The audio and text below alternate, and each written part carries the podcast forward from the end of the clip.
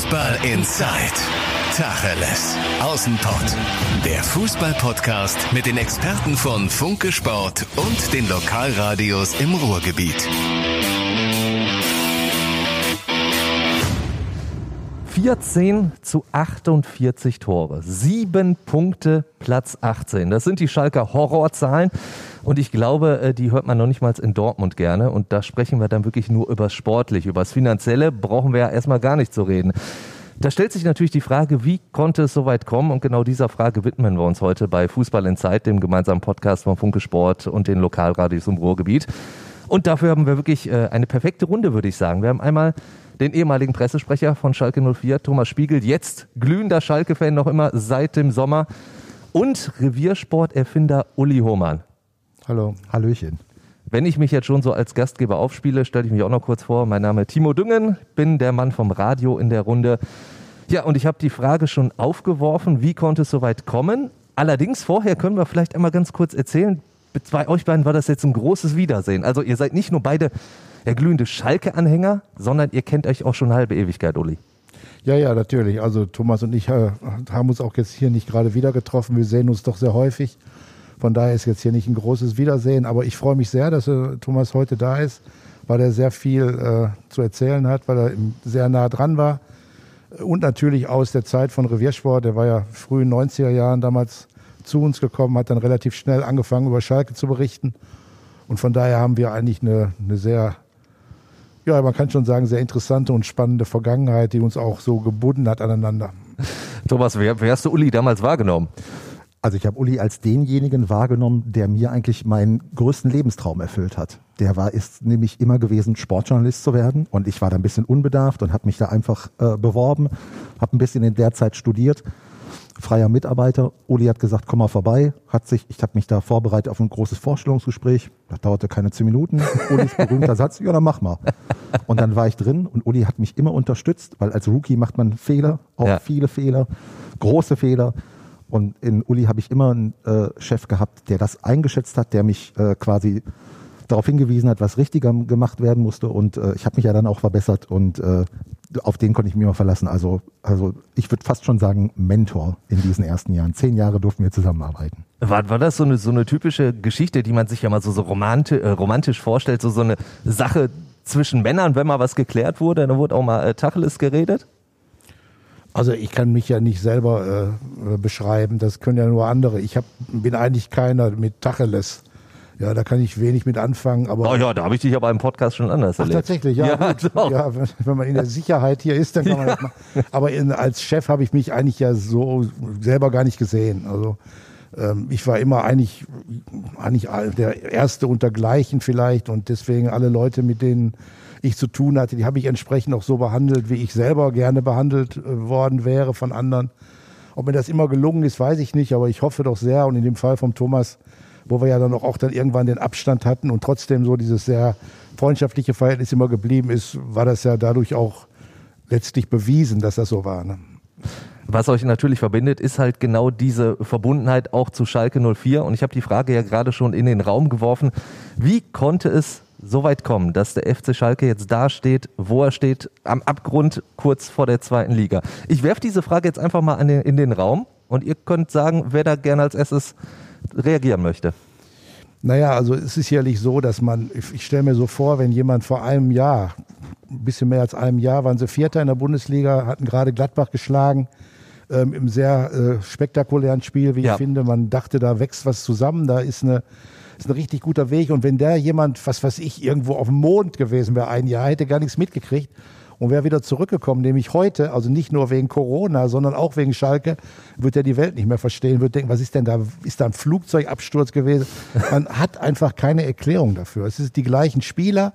Okay, es gab immer die Verletzungen, das darf man auch nicht unterschätzen, aber die waren ja auch irgendwann mal wieder weg und die Spieler waren da wieder auf dem Platz und du hast einfach das Gefühl gehabt, da ist intern irgendwas derartig kaputt gegangen, was nicht nur an den Spielern liegen konnte, weil die Spieler für sich genommen sind ja gar nicht so schlecht. Ja, du hast jetzt in so einer Mannschaft hast du halt so einen Bäcker, der vielleicht jetzt nicht so einen Namen hat. Du hast ja diesen Hoppe, der jetzt gerade der einzige ist, der die Tore schießt. Wollte ja. ich gerade sagen, ja. Und der Rest der Spieler hat einen relativ hohen Marktwert. Die Spieler sind teilweise auch bei anderen Vereinen begehrt. du verstehst es nicht, wie es nicht möglich ist, aus diesem aus dieser Ansammlung von eigentlich guten individuellen Spielern eine Mannschaft zu machen. Und das muss irgendwo im Umfeld liegen, in dem Verein. Ich würde äh, lügen, wenn ich behaupten würde, ich hätte da auch nur eine Erklärung für. Die, die eigentlichen Ursachen für den Niedergang liegen natürlich äh, viel tiefer und sind sicherlich auch vor etlichen Jahren angelegt worden. Man hat damals sicherlich äh, zum Beispiel bei der Vizemeisterschaft mit Tedesco den Fehler gemacht, sich davon blenden zu lassen. Das war eine sehr kuriose Situation damals. Also Schalke war wirklich nicht so stark, wie die Tabelle das aussagt. In dem Fall hat die echt mal gelogen. Ich, von, von der Punkteanzahl war es ja, glaube ich, auch mit fast die, ich, ich will es nicht despektierlich sagen, aber war es, glaube ich, fast die schlechteste Vizemeisterschaft, ne? mehr oder weniger. Thomas, du, du bist da so ein bisschen ja, mit dem Kopf genau. hin und her, aber so, so ein bisschen war es doch schon so. Also ich, es war ja, nicht so, dass man irgendwie einen Meisterkampf hatte. Also ne, da, es war ja wirklich äh, die Bayern oben und dann kam ja wirklich ganz, ganz lange nichts. Ich neige ja zu, immer gern, gerne zu widersprechen. Ähm, Sehr ähm, gerne. Das weiß der Uli auch noch aus unserer gemeinsamen Zeit bei Reviersport, ähm, wo wir immer diskutiert haben. Und ich dann gesagt, ja, man kann das aber auch so sehen. Ähm, Vizemeisterschaft, ich gebe dem Uli recht, dass danach Fehler gemacht worden sind, fehlende Fehleinschätzungen möglicherweise auch. Die Vizemeisterschaft selber will ich aber nur mal erwähnen, weil mir die immer zu sehr madig gemacht wurde, rein faktisch. Also so als müsste man, ich glaube Schalke 04 ist der einzige Verein, der sich für eine Vizemeisterschaft entschuldigen soll. Da habe man angeblich unattraktiven, unansehnlichen Fußball gespielt. Klar war das kein, kein Fußball, den jetzt Freiburg, Dortmund mit Klopp gespielt hat oder sowas. Aber wenn wir mal bei Zahlen reden, acht Punkte Vorsprung vor Platz drei. Ja, ja, also das, ist das, das schon, nicht verdient. Ja. Ein Punkt mehr als die großartigen Meister der Herzen 2001. Das ist natürlich, man kann nicht immer beide Saisons vergleichen, aber es ging ein Anhaltspunkt dafür, dass in der Saison Schalke 04, also insofern war es nicht der schlechteste Vizemeister, sondern es wären dann die Meister der Herzen gewesen. So, da finde ich, also das nur zu diesem Punkt äh, Vizemeisterschaft äh, in der Bewertung dieser Vizemeisterschaft. Ich fand auch, dass in dieser Saison die Mannschaft defensiv viele gute Lösungen hatte, die sie vorher nicht gehabt hat. Das war für mich als Fan schon damals ein Quantensprung. Die nächsten Entwicklungsschritte sind halt nicht gekommen. Also da jetzt auch, wenn, wenn wir jetzt über die aktuelle Schalker Situation sprechen, da müssen wir wirklich schon relativ weit zurückgehen. Also da können wir nicht sagen, so im Sommer wurde falsch eingekauft oder so. Nein, das kann man was wirklich nicht, weil in der Bundesliga ist das immer eine Entwicklung. Also es gibt sicherlich immer auch wieder krachende Abstürze, aber die Regel ist das nicht, sondern die Regel ist, dass sich eine, äh, dass sich eine Tendenz entwickelt, dass äh, eine Geschichte langsam äh, in den Bach geht. Du kannst dir natürlich auch nicht solche Wahnsinnsfehler erlauben, wie das in den letzten Jahren bei Transfers passiert ist. Das ja nicht so üppig vorhandene Geld bei Schalke wurde ja da in einer Weise ähm, ja, despektierlich, sage ich jetzt einfach mal, aus dem Fenster geschmissen für Spieler, die einfach aber auch gar nicht äh, äh, die, ähm, die Qualifikation dafür hatten. Und für mich ist immer so dieser Rudi-Transfer so das Beispiel aller, aller Schrecklichkeiten. Äh, Bayern München holt den ablösefrei aus Hoffenheim. Ja. Schalke kauft den für 16 Millionen von Bayern und jetzt spielt er wieder in Hoffenheim und Schalke zahlt ihm die Hälfte des Gehalts. Das ist so absurd, dass man sich da schon äh, eigentlich da schon denken kann, da kann ja vom Grundsatz her was nicht stimmen und das muss ja irgendwann mal sich auch äh, dann auch in der Tabelle, sag mal, zu allerletzt niederschlagen.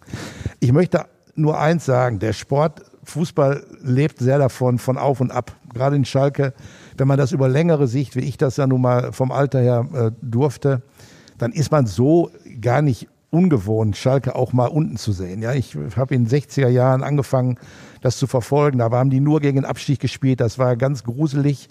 Äh, in den 70ern war dann halt die Situation, dass sie einmal für eine kurze Zeit eine sehr gute Mannschaft hatten. Dann war die aber auch wegen einem Skandal weg und dann war die 70er schon wieder fragwürdig. 80er Jahre dreimal abgestiegen. Mitte der 90er im Grunde immer pleite, immer im Grunde vor dem Abgrund. Ja. Und dass die da diesen UEFA-Pokal damals gewonnen haben und dass das so eine spektakuläre Sache war, war ja auch deswegen, weil Schalke so ein Underdog war, dem man das natürlich überhaupt keiner zugetraut hat. Erst mit der Arena hat Schalke diesen Erfolgsweg eingeschlagen. Da ist es ohne jede Frage, ist das einer? Die Frage dritte Kraft, wann werden wir endlich wieder deutscher Meister und so, hat schon manchmal äh, den Blick verstellt dafür, was Schalke 04 tatsächlich ist. Ja, es gibt vergleichbare Vereine, Kaiserslautern, Braunschweig, 60 München, Hamburger SV, Hannover 96, die Liste ist endlos. Die ist sehr lang, ja. Auch die jetzt wieder in der Bundesliga spielen, Borussia Mönchengladbach, Werder Bremen, Eintracht Frankfurt, alle haben schon in der zweiten Liga gespielt. Und es ist alles andere als völlig ausgeschlossen, dass das auch Schalke mal ereilt. Ja?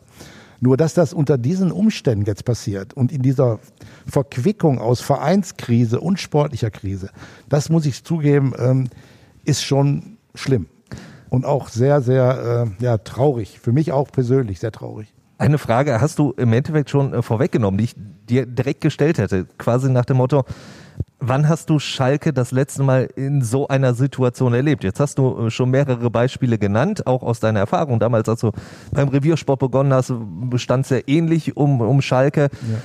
Ja. Was ist da der Unterschied gewesen?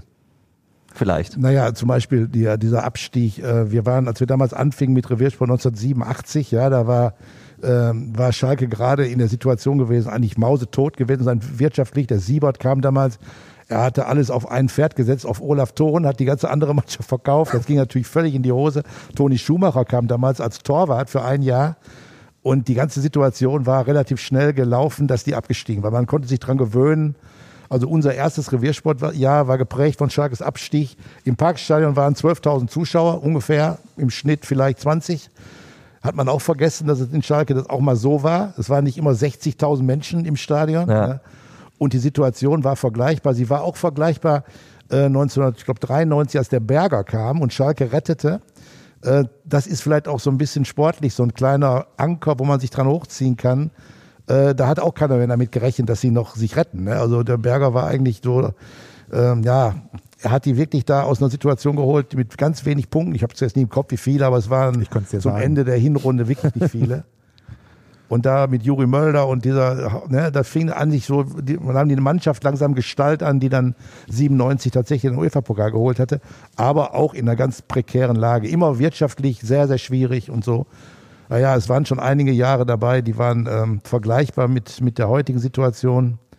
Aber das Niveau äh, sowohl der Schulden als auch der sportlichen Krise ist, glaube ich, in diesem Jahr nochmal anders wenn wir ins Jahr 87 zurückspringen, wenn du sagst, das erste Jahr Reviersport war total geprägt von von Schalke und dann dieser negativen Berichterstattung, die ja zweifelsohne dadurch dann aufkam. Wie, wie war das, wenn du gerade was aufbaust und denkst, boah, geil, Revierfußball, so, und dann musst du darüber berichten, dass so ein großer Verein wie Schalke ja, da... War, also, also ich meine, wir reden ja jetzt nicht äh, über, über Reviers, äh, Reviersport, aber aber wir reden ja über Schalke, deswegen ja, ja, geht es ja in einem war, über. Natürlich war für uns, für die Idee damals bei uns war ja eine gesamte, komplette Sonntagszeitung zu machen. Also für Politik und, und Kultur und das war ja eigentlich die Idee. Und ähm, wir haben gedacht, wir holen die Leute uns mit Sport und mit Fußball, weil wir am Sonntag sind wir ja erschienen und da gab es ja nichts außer Bild und den wollten wir einfach vom Koffer hauen und haben gedacht, das schaffen wir, wenn wir besser sind, mehr machen, ausführlicher. Wir haben so gesagt, wir machen von jedem Schalke-Spiel, da tun wir so, als wenn das ein Nationalmannschaftsspiel wäre, mit Einzelkritik und diesem ganzen Zeug und hinter den Kulissen und Kabinengespräche und Gott weiß was, drei Seiten, ja. Ähm, da wollten wir die Leute mitpacken. Das hat am Anfang nicht so gut geklappt, aber zum, im Laufe der Jahre dann doch schon ganz manierlich. Ne? Nur tatsächlich war das eben so, dass wir also schon auch dachten, das kann doch wohl nicht wahr sein. Jetzt fangen wir ja an. Dortmund war ja in der Zeit auch nichts. Ja.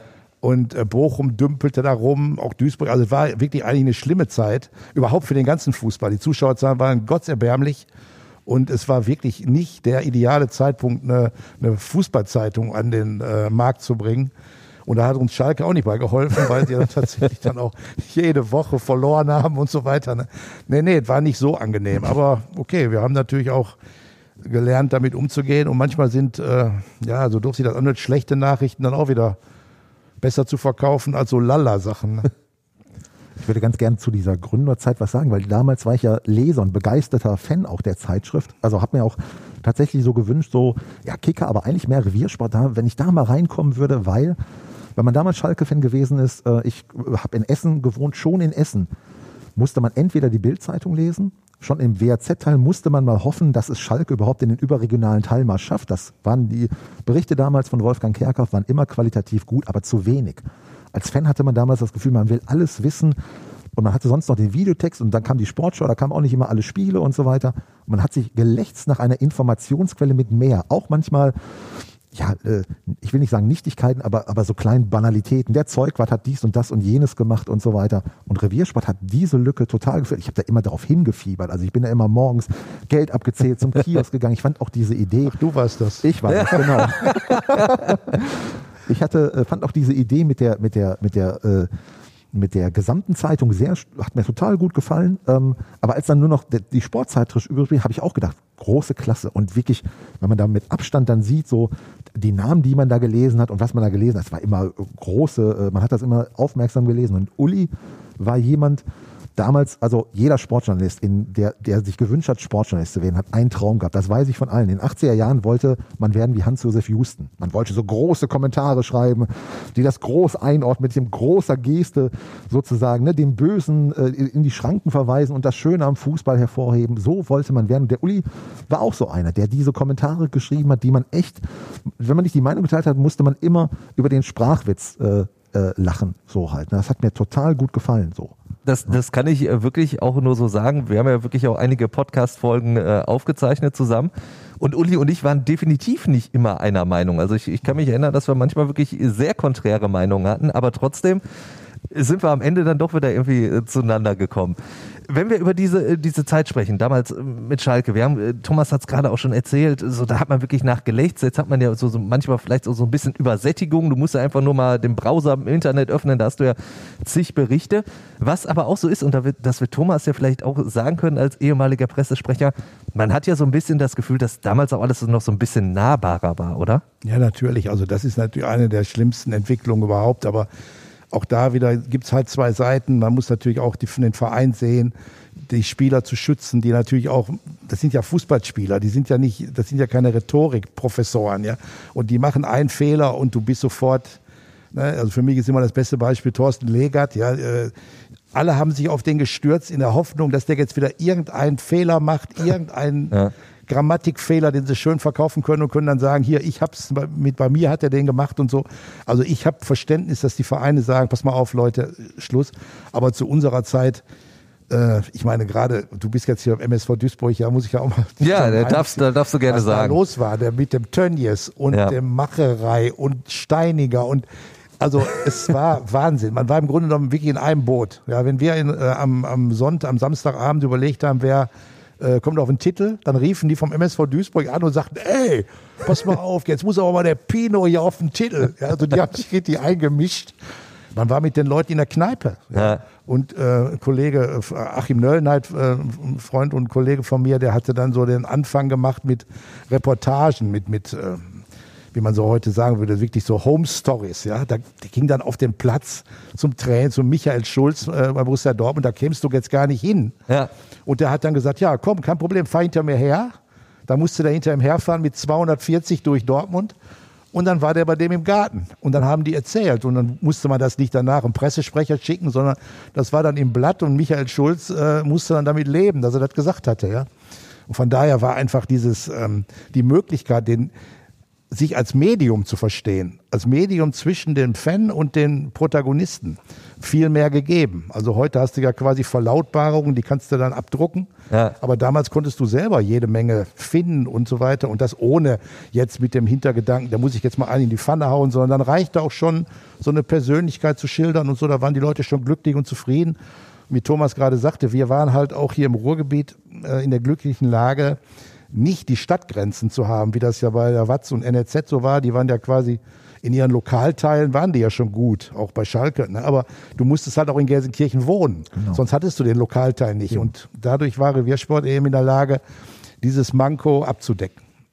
Hat das äh, Ganze dann vielleicht auch so, so die Mentalität, Ruhrgebiet so, so ein bisschen, hat die da mitgeholfen, dass man, dass man vielleicht ja hier eh immer so, so ein bisschen nahbarer ist und dann auch mal, klar, die Spieler sind auch damals nicht schon alle hier aus dem Pott gekommen, aber dass man da halt auch einfach direkter sein konnte? Ja, ja, natürlich. Also für mich war das mit dem Ruhrgebiet immer eine besondere Sache.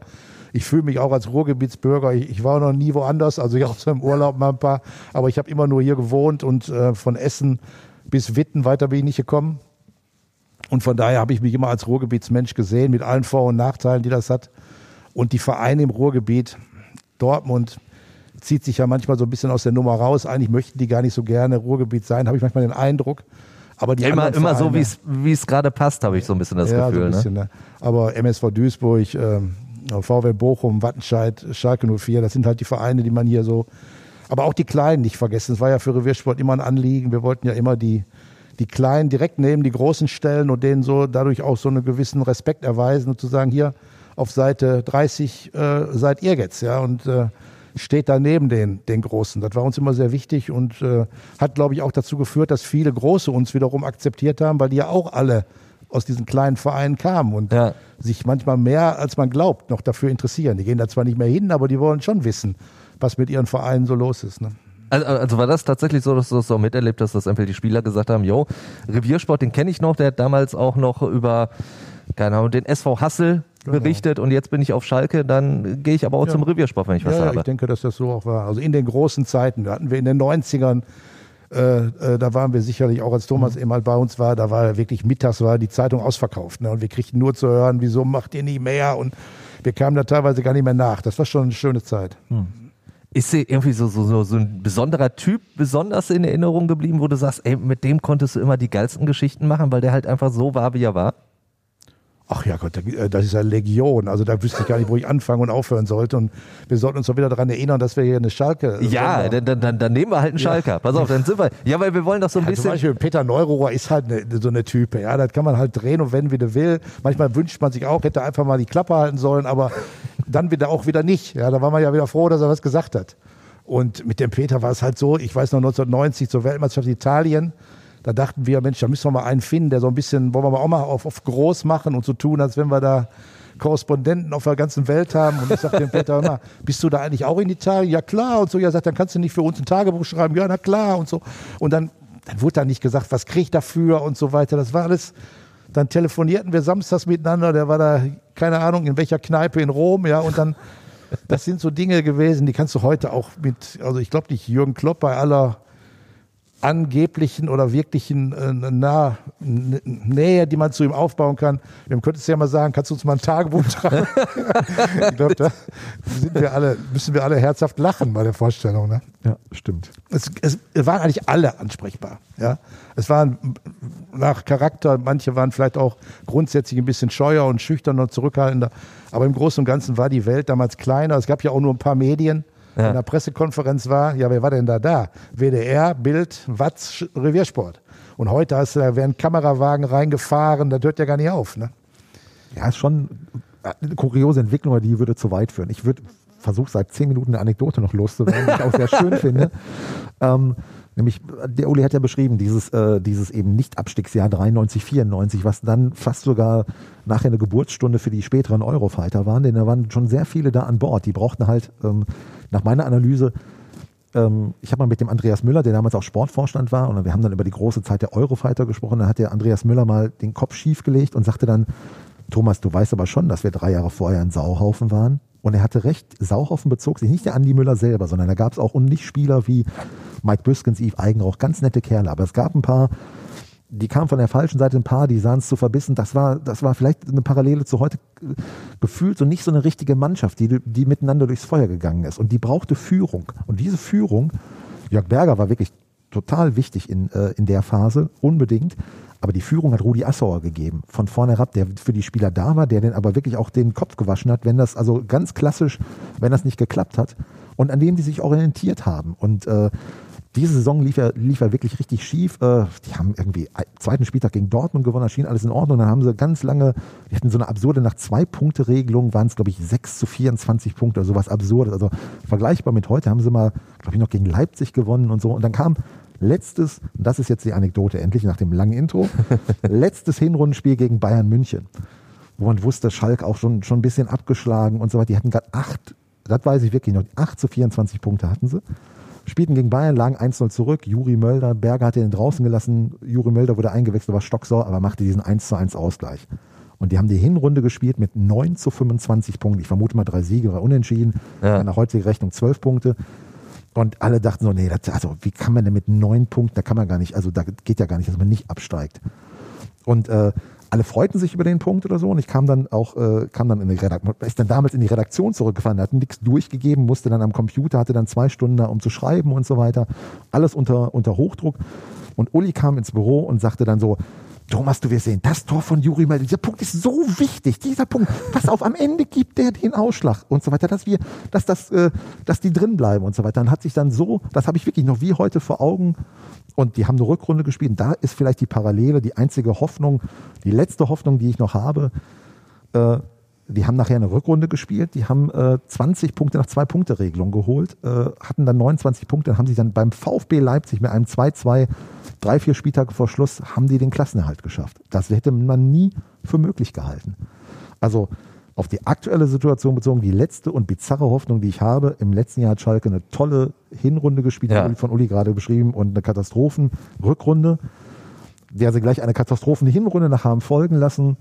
Und jetzt müsste man die bizarre Hoffnung haben, dass die ähm, Bayern kann man sowieso verlieren, dass die ab Samstag die Köpfe ausschalten und jetzt aus welchem Grund auch immer nochmal so eine, so eine Serie hinkriegen wie damals. So. Aber Äh. das ist wirklich die letzte bizarre Hoffnung eines verzweifelten Fans. Also Uli, wenn ich jetzt am äh, Samstag aus Bremen nach Hause fahre und Schalke hat was geholt, rufe ich dich direkt an und dann Kannst gibst du die machen. Prognose. Kannst du immer machen. Ich gehe ja sowieso nicht dran. Das habe ich gemerkt. Nein, aber es ist tatsächlich, ich kann mich jetzt nicht daran erinnern, dass ich das damals da so gesagt habe, aber ich meine, wenn man quasi wochenlang nur verliert, dann ist natürlich ein Ausgleich gegen Bayern per se schon mal was wert. Ne? Sowieso wartet man ja die, quasi die ganze Zeit darauf, dass da mal so ein, gegen Hoffenheim war ja so ein Ding. Ja, Ich habe gedacht, was, wie, 4-0, was ist das denn? Und wer hat dreimal Hoppe, was ist denn da los? Ja? Also man hat tatsächlich ähm, wirklich den Glauben verloren. Man hat jetzt ein Jahr lang, äh, dachte man, die spielen und verlieren ja sowieso. Und meistens war es ja dann auch, bis auf ein paar Unentschieden war es ja auch so. Und ich würde auch mir wünschen, dass da jetzt mal so eine Initialzündung erfolgt bei einem Spiel, wo man nicht mit rechnet. Ja, wie Mainz jetzt hatte, dass sie gegen Leipzig, da haben das Spiel wahrscheinlich ja sowieso eigentlich auch als verloren betrachtet. Und Ja. warum sollte Schalke jetzt nicht auch mal gegen Bremen? Ich nochmal wieder, die Mannschaft ist für sich genommen nicht so schlecht. Wenn du die jetzt siehst, wenn die wieder spielen, ja. wenn noch der Hunter dazukommt, Kolasin hat auf der linken Seite, du hast den, ich weiß nicht, dieser Wolfsburger da, der hat ja William, eigentlich ja. am Anfang auch in Wolfsburg ordentlich gespielt. Der Ist ein guter. Verletzung. Weiß ich nicht, wie weit er jetzt natürlich sofort wieder ins äh, kalte Wasser geschmissen werden kann. Aber die Mannschaft für sich genommen ist als ein- von einzelnen Spielern her nicht so schlecht, dass man denen nicht zutrauen könnte, auch mal eine Serie zu starten. Aber du hast natürlich diese vermaledeite Situation, die haben das alle in ihren Köpfen. Die trauen sich nichts mehr zu. Die fühlen sich selber miserabel. Und so wird das vergleichbar sein mit dem Fan, der denkt, die verlieren ja sowieso, die denken das für sich auch. Auch Fan, die Spieler. Und wenn du dann 1-0 zurückliegst, dann kommt dieser Punkt, wo du denkst, ach, wieder alles im Eimer und so. Ne? Das macht die Sache nicht gerade einfacher. Und das Schlimme ist tatsächlich, ich weiß jetzt gar nicht genau, wie das in der Saison, die du beschrieben hast, Thomas, war, aber du hast halt in diesem Jahr nicht so zwei Mannschaften, wo du denkst, oder eine mal wenigstens, wo du sagst, ja, die sind schon mal sowieso weg. Du hast eigentlich, also im Moment ist diese eine Mannschaft Schalke, ne, die sowieso weg ist. Und die anderen denken, ja gut, es muss ich noch einen finden, der hinter mir bleibt. Ne? Ja. Wollen wir trotzdem die Hoffnung nicht verlieren und äh, naja, aber es ist, es, ähm, also es fällt, äh, es fällt schwer dran zu glauben, muss ich schon sagen. Ja, die Hoffnung war ja so, das hat ja, ähm, man muss ja leider Gottes das etwas sarkastisch sagen, einer der Schalker Trainer in dieser Saison so gesagt, Manuel Baum, der gesagt hat, die Mannschaft ist wie so eine Ketchupflasche, wenn es dann irgendwann mal läuft, dann läuft es, Thomas. Die schaut so ein bisschen so, sagt so, oh, hätte Ja, ich so nicht gesagt. Ja, also ich fand, dass Manuel Baum viele Sachen richtig gut dargestellt hat. Der hat mir Ja. eigentlich in der, in der, in der Außendarstellung äh, wirklich gut gefallen. Hat viele Dinge, hat, äh, Dinge schonungslos beim Namen genannt. Das fand ich eigentlich relativ gut. Diese Ketchup-Flasche fand ich jetzt nicht so schlimm. War eigentlich auch ein Bild. Nur wenn das dann nicht funktioniert, dann Dann, kriegst du dann, das natürlich dann kriegst du vorgehalten. es um Klar, Ohr, ne? Das ist natürlich immer teleologisch. Ne? Wenn man sieht, man hat das Ziel nicht erreicht, dann ist alles, was man dahin gemacht hat, falsch. Deswegen, ich sehe da nicht so sehr die, äh, die, die Ketchup-Flasche. Vielleicht bei äh, anknüpfen an das, was äh, Uli gesagt hat, vielleicht kann man auch die Hoffnung haben, oder man, ich habe die Hoffnung, weil, weil ich sie auch persönlich erleben durfte, so jemand wie Seat Kolasinac, wird, er glaube ich ausgesprochen. Ja, auch Thema. da, da, da gibt's ja, äh, er So hat ja sogar selber öfter mal den Namen anders ausgesprochen. Ja. Deswegen stehen wir immer da wie Ochs vorm Berg und wissen nicht, wie sprechen wir ihn aus. Ich glaube, ihm ist das aber auch gar nicht so wichtig, oder? Nee, der hat sich auch selber schon mal drei, vier Mal, äh, drei, vier Mal widersprochen Ja. und so weiter. Meine Lieblingsgeschichte mit ihm war immer, ich habe das selber bei ihm drei, vier Mal erfragen müssen. Ja. Ähm, weil ich habe ja immer die, äh, äh, auch mit Kollegen die TV-Interviews der Spieler nach dem Spiel koordiniert und jedes Mal, wirklich bei jedem Auswärtsspiel, kam jemand und sagte, wie wird der eigentlich ausgesprochen? Da habe ich das so wiedergegeben, wie es mir SEO gesagt hat. Und dann kam die Replik und meistens, lustigerweise, war es jemand vom ZDF, da kam, ja, aber mein bosnischer Kameramann, der in Kroatien aufgewachsen ist, der sagt, der würde so ausgesprochen. Ich so, nein, der CEO hat es gesagt. Ja, aber mein Boston, also der Kameramann war der größte, dann beim nächsten Mal. Ja, aber mein Kameramann aus Kroatien, der aber äh, serbische Eltern hat, der sagt, es würde so ausgesprochen. Und äh, das war wirklich, ich habe dem CEO zwei, dreimal, ich habe es leider gelöscht, das kann mich, hat mich, ärgert mich so ein bisschen. Da habe ich immer gesagt, CEO, es tut mir sehr leid, ich muss schon wieder fragen. Ich habe doch, mach doch dann weil die sagen mir immer was anderes.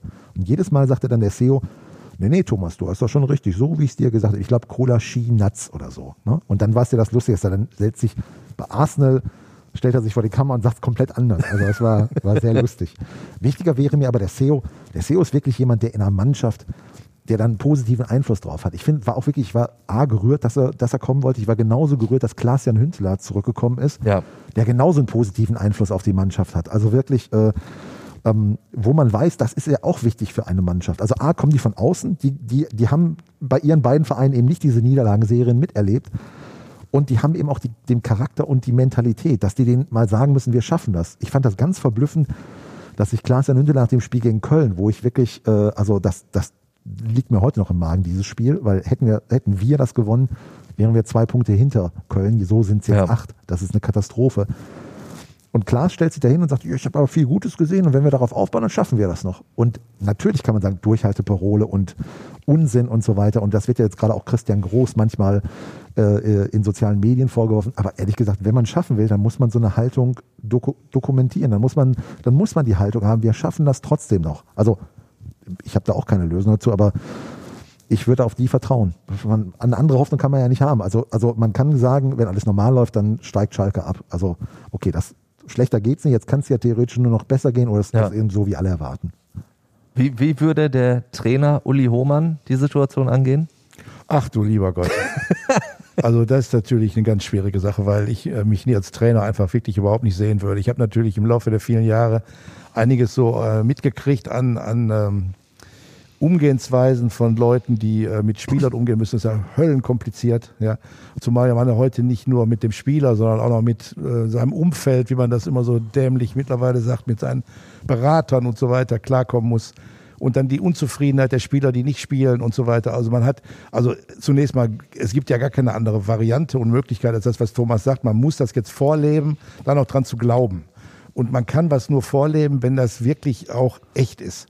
Also man kann nicht irgendwas vorspielen. Das ist eine Sache, die kann man auch lernen, wenn man jetzt nicht Fußballtrainer ist, sondern vielleicht eine Redaktion leitet oder so. Ja. Wenn man da nicht äh, glaubwürdig ist und authentisch, dann hast du sofort bei den Leuten, der erzählt da eh nur Blödsinn. Das brauche ich nicht und lass mich in Ruhe mit deinem Gequatsche. Das ist auch eine Sache, die ich bei Schalke, wenn ich jetzt mal vom Sportlichen ein Stück weggehe und auf den Verein gehe, dass ich denke, wer ist da noch, wo man sagen kann, das sind jetzt Leute, die, denen ich abnehme, dass ihnen der Verein mehr bedeutet als ein Arbeitgeber. Ich glaube, keiner äh, von denen ist gerade in einer glücklichen Situation. Die werden alle einen Hals haben und werden alle todunglücklich sein. Das nehme ich keinem ab, dass denen alles vollkommen scheißegal ist. Aber die Situation ist nun mal die, dass da jetzt Leute den Vorstand repräsentieren oder den Vorstand, der Vorstand sind, von denen man ja eigentlich, wenn man die Dinge vom Ende her sieht, weiß, die sind in ein paar Jahren, sind die Gott weiß wo. Ja? Wenn so ein Schneider irgendwann sein Berufsleben beendet, dann hat er so eine Vita von 25 Stationen und dann zeigt er seinen Enkeln, ja guck mal hier, da war ich da und da. Ja, da war ich auch bei Schalke, ja, hat nicht so gut geklappt, wir sind abgestiegen, aber habe ich gut verdient. Ne? Ja, und dann war ich Projektleiter in Heidenheim und dann war ich da und da und da. Und das bist du dann nach 30 äh, Jahren im Fußball, hast du dann diese Position. Jobst verkauft vielleicht irgendwann wieder für die FIFA Andenken, keine Ahnung, was die machen.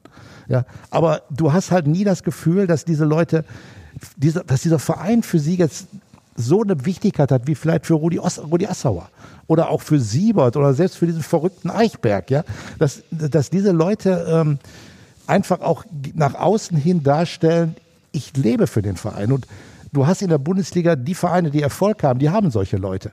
Uli Hoeneß, da kann ich, in, könnte man auch noch eine Sendung drüber machen. Ich bin Ja. da bestimmt nicht immer einer Meinung. Aber du weißt halt, der ist Bayern München. Watzke ist Borussia Dortmund. Der Streich in Freiburg ist, Schalke hat diesen Menschen nicht. Schalke hat einen Aufsichtsrat, den niemand kennt. Keiner weiß, wer da sitzt. Und wer diese Dinger da ab, abgewunken hat, ja, und gesagt, ja klar, Bentaleb, 19 Millionen, 5 Millionen Gehalt, super. Ja, du hast halt keine Person, mit der du dich identifizieren kannst. Du hast das Logo, ja, und du hast die Fans bei Schalke. Und der Rest ist austauschbar und eigentlich wenig vom Belang. Wenn, wenn, wenn du schon über Rudi Assauer jetzt gesprochen hast, wie, wie hast du den damals wahrgenommen? Du hast ja, das, das war einer, der, der für Schalke stand. Das wird ja für dich auch nochmal eine ganz andere Situation gewesen sein. Ja, furchtbar. Assauer war eine Katastrophe. Also wir haben uns nur in eine Wolle gehabt.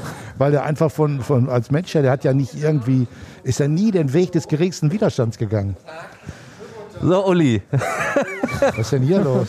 Jetzt merkst du es, so ganz unvorbereitet sind wir nicht darauf, dass das dein letzter ah, das Tag hab ich ist. doch geahnt. Der Pol schreibt mir, schönen Tag heute. Der hat mir noch nie einen schönen Tag gewünscht, 30 Jahre lang. Warum, soll, warum sollte der da jetzt... Das ist jetzt alles live, ne? oder? Äh, Live nicht, aber wir zeichnen jetzt alle auf. Ist das natürlich. ernsthaft? Ja, natürlich. Boah, ist das eine Schweinesache. Hast du das auch gewusst? Bist du der Lockvogel oder was? Maybe. Mitten in der Sendung. Ja, aber was ist das denn jetzt? Dementsprechend würden wir diese äh, Sonderfolge jetzt auch beenden, Uli. Und äh, the stage is yours. Ja. Fußball Inside. Tacheles. Außenpott. Der Fußball-Podcast mit den Experten von Funke Sport und den Lokalradios im Ruhrgebiet.